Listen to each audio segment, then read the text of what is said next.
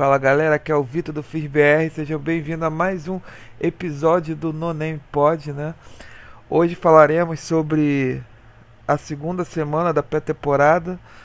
É, Dolphins recebeu o Falcons em Miami e passou por cima, 37 a 17. Uma partida onde muitas coisas boas aconteceram, né? Tivemos a estreia do brasileiro Duzão jogando pelo Dolphins depois de dois anos no practice squad do, do time tivemos Tua Tango Vailoa, né? Sempre a oportunidade de ver o Tua é algo muito bom para a torcida de Miami, ver o progresso dele. Tivemos também o progresso da, da linha ofensiva, que foi criticado no último jogo contra o Chicago Bears, né? É, estreia de Jalen Phillips, mesmo uma estreia calma, silenciosa, jogador que passou um bom tempo lesionado, assim como o Tyrande Hunter Long. Então, muitas escolhas para gente falar no episódio de hoje, né? Antes da gente entrar no assunto do, do episódio, é, alguns recados de praxe, né? É, primeiro, agradecer o pessoal que seguiu o perfil lá no Twitter, né? Passamos da marca de 800 seguidores. É bom ver o crescimento do pessoal chegando junto, pessoal interessado, muitos torcedores novos do Miami, né? Que é a função do meu perfil, né? Juntar essa galera que tá chegando agora, galera mais velha, enfim, reforçar que o, o perfil fechou uma parceria com uma loja que vende réplicas de camisa de NBA, NFL, NHL, que é a Loyal Spot, arroba Loyal Spot, você usando o cupom FINSBR15 você tem direito a 15% de desconto. É, eles não trabalhavam com o NFL, né? Mas agora estão virando é, os olhos para a liga e estão adicionando no catálogo. Já falei lá com o dono da loja é, sobre adicionar aquelas camisas throwback de Miami, né? Tanto a verde quanto a branca. Então, uma réplica no, em tempos de pandemia, é um tempo que está difícil uma camisa de boa qualidade num preço acessível é sempre interessante, ainda mais com desconto de 15%, né? Então, para quem se interessar lá, vai na Loyal Spot. Não só camisa do Dolphins, mas né, NBA e outras ligas americanas. Falando nisso, mais uma vez, é, quem teve problema na compra na Switch Import, né?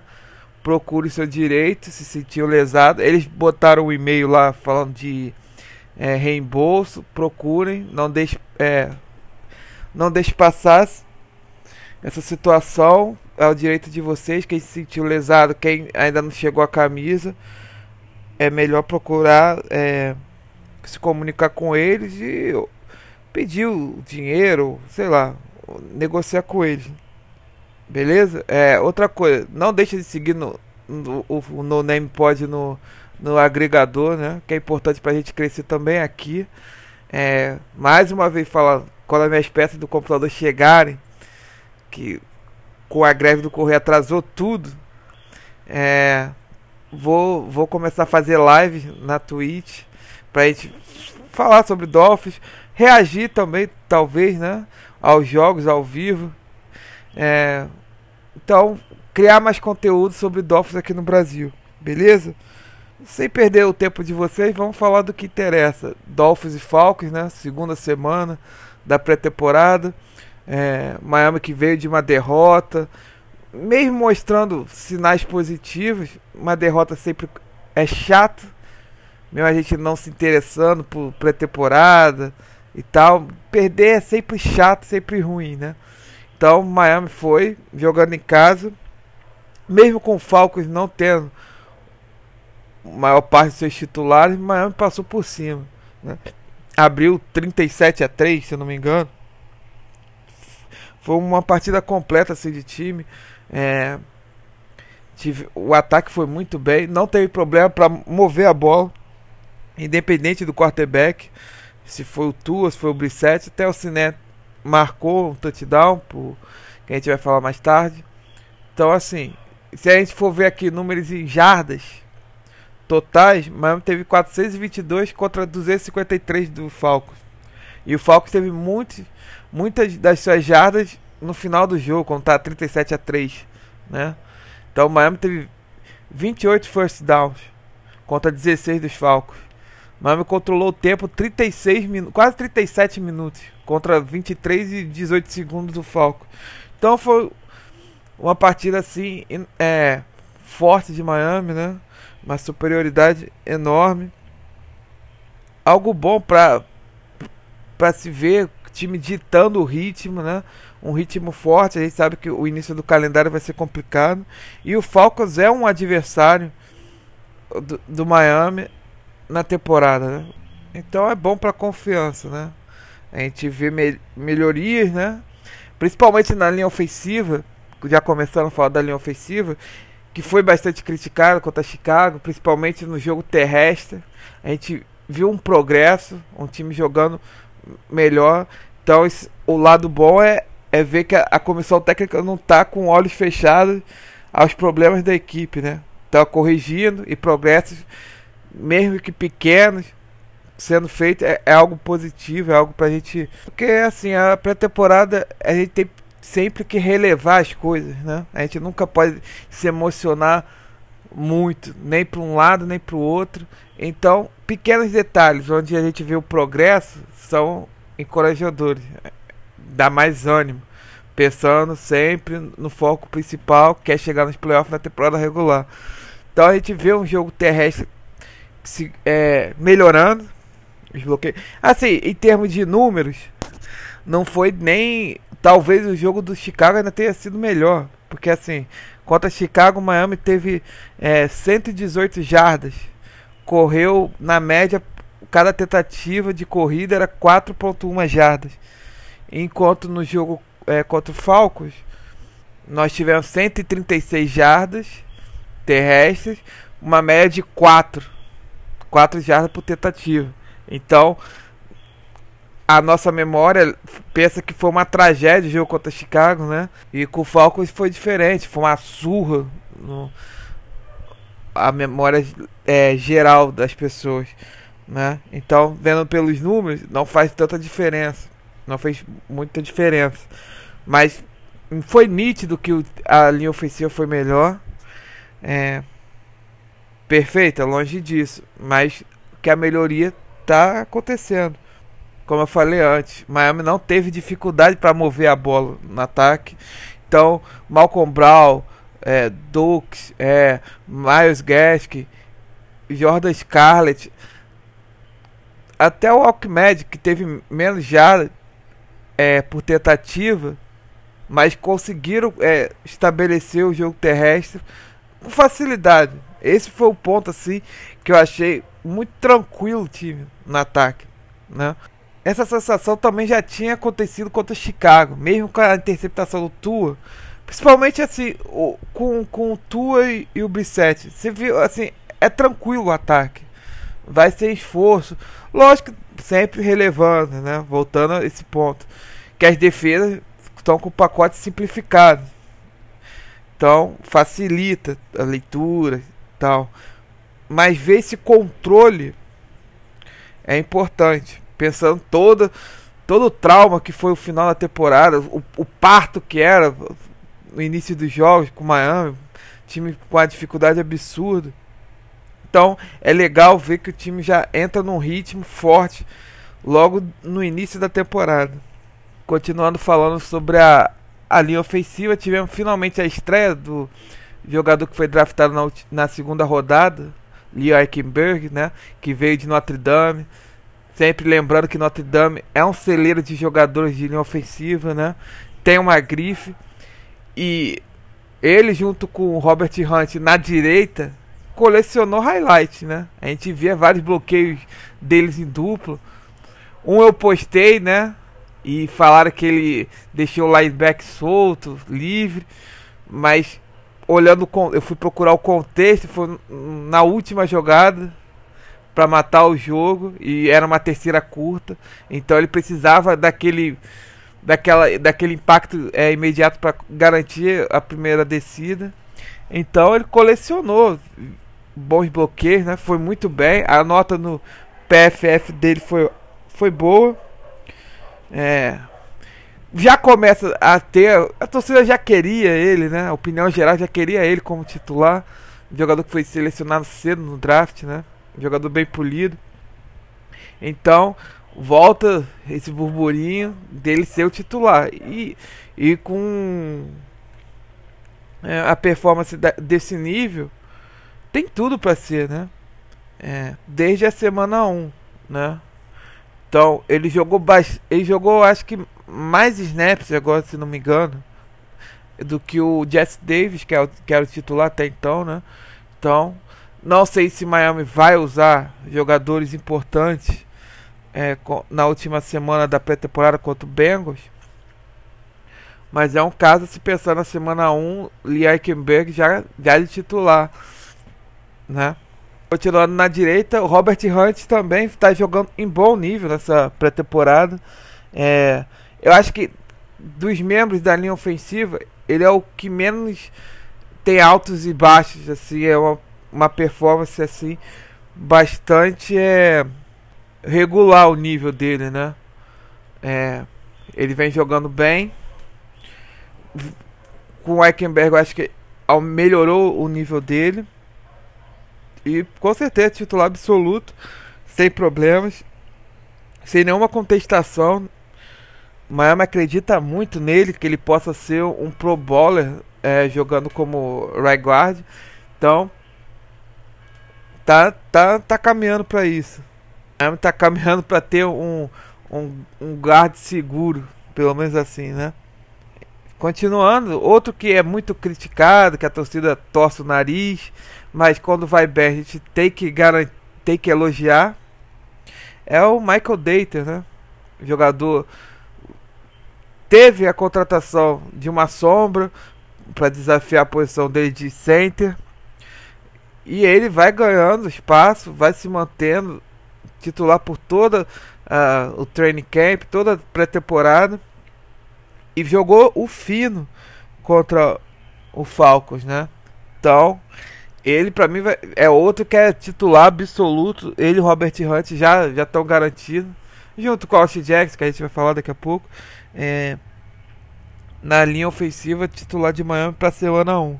É, agora começando a falar do lado esquerdo, o lado tal que é mais criticado, Solomon Kindle, eu acho que ele tem uma partida tranquila, você não tem muito o que falar assim é, dele. Ele teve uma nota mediana no PFF, né? Mas ele não comprometeu não nessa última partida. E só o fato disso eu acho que ele já volta, jogador que foi rebaixado para o terceiro time, né, que teve muitas críticas. Eu acho que ele já está é, se estabilizando, estabelecendo como titular, né, para a semana 1. É, e agora para finalizar, o elo mais criticado dessa linha ofensiva, né? No primeiro jogo criou temores e fantasmas é, na cabeça do torcedor de Miami, que foi o Austin Jackson, né? Jogador que foi selecionado na primeira, primeira rodada do ano passado. O pessoal já não gostou da, da escolha, porque pensou que ele poderia ser selecionado mais baixo no, segundo round e tal. É, jogador que veio meio cru e foi muito mal contra o Chicago. Segundo o PFF, a nota dele foi baixa, mas assim, eu não considero a partida dele ruim. Eu acho que foi melhor contra do que contra Chicago, né? Contra Chicago ele não conseguia ficar em pé na hora do bloqueio, né? Então foi bizarro. Ele teve um hold meio zoado numa boa corrida, mas se ele não fizesse o hold não teria aquele ganho enorme. É... Mas é, é aquela coisa, a gente vê o progresso, vê as falhas sendo corrigidas, então isso dá um dá um sossego no coração e a gente espera que ele se mantenha, porque ele é peça fundamental para para proteção do Tua. Miami só cedeu um sec nessa, né, nesse jogo contra o Falcons e foi por causa de um bloqueio errado do Malcolm Brown, né? Quem deixou foi foi o Malcolm, quem cedeu o sec foi o Malcolm Brown é, do lado de Jesse Davis. Mas também a gente tem que levar em consideração que eu fico olhando muito. É, o Tua se mexe bem no, no pocket, né? Então, algum, alguns sec não são feitos graças a essa movimentação dele, né? Diferente da época do Tanner Hill, que ele não via nada. Então, o Tua tem a capacidade de é, sofrer menos sec que o Tanner Hill tinha na, na, na mesma fase da carreira. Então, isso é outro fator importante é, que a gente tem e que protege de, de alguma forma o Tua e o desempenho da linha ofensiva de uma forma geral, né? E continuando falando sobre o nosso quarterback, mais uma partida boa dele, mostra o progresso que ele vem fazendo, é, a liderança que ele tem, o controle sobre o ataque. A gente vê que ele movimenta o time do jeito que ele quer. Até o Miles Gaskin falou que ele é, foi ele que acelerou algumas jogadas, o tempo das jogadas não é do coordenador da chamada. Ele que sente e, e chama as jogadas, então a gente vê essa evolução nele, o controle, e ele faz o, o, o, o simples para movimentar a bola e com facilidade, parecia fácil ele mexendo a bola de um lado para o outro, uma hora no, usando o, os running back, o Mac Hollins, acelerando com o Gisek, com passe mais profundo e forte, já que critica o braço dele, né? Então a gente viu de tudo um pouco. É, também usando o Jalen Waddle, que teve boa partida. É, então a gente con continua vendo o progresso do Tour e dá ânimo. Ânimo é a palavra para essa pré-temporada, essa oficina do Dolphins, né? A gente vê o progresso de um time que foi 10 e 6 na última temporada, que deixou um gosto amargo de não chegar nos playoffs. Mas a gente vê na, na pré-temporada o time com vontade, time com gana, né? E, e sabendo o que quer. Então, isso, mais uma vez, é, deixa um ânimo no torcedor. Mais uma vez sendo repetitivo. A gente não pode é, se emocionar. Como eu falei na semana passada que se o Tua tivesse feito o touchdown pro Sherrin, a gente não, também não poderia ser 880. Então a gente tem que manter a calma, né? Mesmo que ele com controle do ataque, fazendo touchdown, chegando tranquilamente. São pacotes defensivos básicos, né? Então a gente vê muito, muitos jogadores se destacando mas o que vale é no dia 12 quando começa a, a temporada regular. É, falando dos quarterback, o Brissett é um cara que já teve tempo como titular, né? É um cara, eu acho que é, para backup, eu acho que ele é importante. É um cara importante, de um nível bom, para caso dê alguma merda de lesão e tal. É um cara pronto. É, eu tô gostando quando ele entra nos jogos, né? Também não tem não teve problema para mover a bola. Então é uma opção segura é, para ser reserva do Tua, né? Vamos dar acelerada, que já tem 18 minutos. Falar dos running backs dos Tyrands. Também eu acho que é um, os dois grupos são grupos consolidados, assim. É, gosto do conjunto de habilidades dos running backs e dos Tyrands. Miami na última temporada teve é, o maior número de jardas cedido pelos Tyrants, né? Produzido pelos Tyrants. Então um grupo forte que tem é, profundidade. Eu acho que na posição é a posição mais rica do time. Então se prepara que, que os Tyrants de Miami vão continuar produzindo nesse ataque. E eu, gosto também do conjunto de habilidade dos, dos running backs, né? Você tem o Ocmed que está tá em um grande momento, recebendo passe. Vai ser comum na temporada regular quando ele for pro outside, é, forçando o linebacker adversário cobrir ele. O Tua já lança nessas situações. Né? A gente vai ver bastante disso. Você tem o Miles Gaskin, que é o running back 1 do time. O Malcolm Brown, que é um running back de força. Né? Não sei se Miami vai levar um quarto running back ou vai esperar os cortes das outras equipes para adicionar, né? Mas gosto desses três. o equilíbrio das habilidades deles, né? Tanto dos Tyrant quanto dos do running back.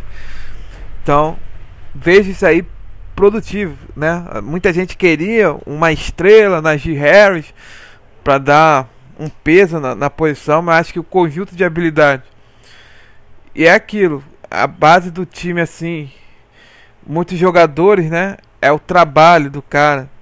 O Gask que foi selecionado no final do draft era um cara sempre produtivo na faculdade de Washington. E ele vai trabalhando duro, vai, ele vai criando a chance dele, né? Foi assim quando ele surgiu, agora parecendo que está entrando num nível melhor. Então, é assim, o trabalho duro ganha pontos com flores. Por mais que a gente não tenha um jogador estrela, mas é o cara que produz. Então, é, é esse tipo de jogador que Miami gosta na cultura do Flores e do Gria eu tô muito menos preocupado com a posição de running back hoje em dia, sinceramente. Beleza? Finalizar o ataque, a gente tem a posição dos recebedores. Começando a partida sem seis jogadores, né? Seis dos melhores é, recebedores do time. E, e isso é um outro fator. Miami sofreu lesões no ano passado. E a gente, pô, sofria né, com os drops e tal. Esse ano não, independente do recebedor, Tua consegue, continua produzindo, né? E com essas lesões vai criando é, opções, dor de cabeça, para a gente pensar no time final para a temporada, né? Jogadores vão surgindo, vão se consolidando. Mac Hollis, eu acho que hoje é unanimidade. É, de ficar entre os 53, tanto na sua produção como, é, como jogador de special teams, mas ele no campo tem uma boa química com, com o Tua, né? Então faz um caso forte. É, vem surgindo agora o Kirk Merritt, né? Um jogador jovem que treinou nesses treinos é, antes do, dos treinos voluntários. Esses treinos que, que os jogadores se reúnem, ele tava lá com o Tua, com, com Albert Wilson, Jack Grant, né? É um cara que veio trabalhando duro, um jogador que veio é, que não foi draftado, vai vai criando a a sua própria chance, né, de permanecer no time. Eu acho que se ele for cortado, pensando em practice squad, do jeito que ele se, destacou, fica difícil pensar que ele vai passar nos waivers impune, né? algum time deve buscar ele. Então, pensando no practice squad, acho que ele não vai ficar disponível. E aí a gente tem que pensar, será que vale a pena levar ele no 53? Porque assim, chega num ponto, a gente tem seis é, wide receivers bons. Mas os caras não conseguem se manter saudável. E aquela coisa, é, disponibilidade é uma habilidade. Então o cara tá sempre disponível é um fator que a gente tem que levar em consideração na hora de fechar o time. Então, pô, quem sabe um corte no Preston Williams, não sei, ou uma troca, né? A gente, a gente faz os cálculos, pelo, nas minhas contas do meus 53, eu levo 7 wide receivers, né? Então, assim, a gente tem que fazer essa conta, ver o, o custo-benefício, né? De você não perder o cara por lesão o tempo inteiro e te deixar na mão. Então ele já faz um, um, um esforço para para quem sabe uma, uma dor de cabeça para cavar a vaga nesse time aí. Porque ele já vem treinando forte, vem aproveitando suas oportunidades, tem um, uma química com o Tua, né? Trabalhou off-season com o Tua. Então é um nome que a gente tem que ficar de olho nos cortes finais. Enfim, para finalizar o ataque, né?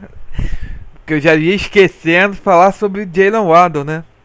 A gente via o progresso dele durante todo o training camp, jogadas sendo criadas, mas a gente não tinha visto na na pré-temporada. E ele finalmente chegou, né? A gente vê muita velocidade, jogador que que é elétrico, que cria jogada com a, com a bola na mão, né? No espaço ele é um perigo.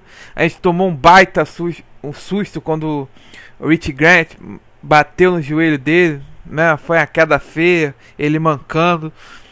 foi assustador, mas ele voltou para a partida. E é um cara que a gente espera bastante, ainda mais do que os, os concorrentes dele de posição do último draft, né? Vem ainda é, de forma lenta, se aclimatando na NFL. E a gente, na época do draft, muita gente questionou a seleção do Jalen Waddle, né? Tão cedo, que ia sobrar na 12 tal. É, então, é um cara que cada, cada dia que passa fica mais claro que Miami decidiu é, o certo e selecionar ele. E eu realmente estou muito empolgado para ver ele full speed é, na temporada regular. Porque eu acho que estão escondendo muita coisa com ele. É, ele vai ser peça fundamental nesse, nesse ataque. É, então é isso. Para finalizar o ataque, beleza? É, na parte defensiva, assim, me chamou a atenção a partida que fez o Eric Rowe, né? É, outro que veio treinando forte nessa semana, na semana com os Falcons, marcou o Kyle Pitts nos treinamentos forte. É, eu postei o, o, treino na íntegra, né? então a gente via os duelos. E ele fez é, jogadas absurdas, né? Teve uma que ele defendeu um passe na quarta descida, eu acho. Que é, que é isso. É outro cara remanescente que veio desacreditado no time de 2019. Era cornerback, virou safety. Agora já tem a sua fama de ser um apagador de Tyrande. Só não apaga Tyrande elite, né? Mas ele faz o que, o que ele pode. Então é um cara que virou fundamental, uma das lideranças nessa defesa. É, foi um, do, um dos destaques dessa, dessa partida, defensivamente falando, né? E o craque do jogo, talvez, Sam Egovoen, né? Outro que veio em 2019, veio da CFL. Falavam que ele estava brigando aí um espaço para não tinha uma vaga certa nesse time de 53, né? Mas uma noite onde ele fez 4 sacks, forçou um safety, garantiu. Foi, foi, o jogador que mais jogou, mais, mais jogou snaps na partida. Teve Covid, ficou afastado por Covid, porque teve contato com alguém infectado na semana do jogo, mal treinou. E quando jogou, o monstro saiu da jaula, né? Foi o melhor disparado da equipe. Do lado defensivo também, tivemos a estreia do Jalen Phillips, né? Jogador que sofreu lesão por boa parte da, do training camp. Ficou afastado. Da, ainda, pô, discreta a partida. É, não fez muita coisa. Mas é um jogador que a gente também tem altas expectativas é, do que ele pode produzir. Talvez a gente veja mais dele é, contra o Cincinnati na, no próximo domingo, acho. Domingo ou sábado. Então, é, Adam Butler, que veio dos Patriots, jogador também que, que teve uma partida boa. É, pensando. É, é bastante difícil você falar sobre a defesa da pré-temporada porque os pacotes são reduzidos, né? Então, é, é, os pacotes defensivos são simplificados e a defesa do Brian Flores é uma defesa complexa, né? O cara é um gênio defensivo. Então a gente vê pouco da defesa. Mesmo assim, forçando é poucos pontos. Obviamente, o time do Falcons sem o Matt Ryan, sem, sem Calvin Ridley, né? Facilitou, né? E ainda tiveram a lesão do EJ McCarron, que é o quarterback o quarterback reserva imediato, né? Mas uma coisa que chamou a atenção foi o número de jardas cedidas né?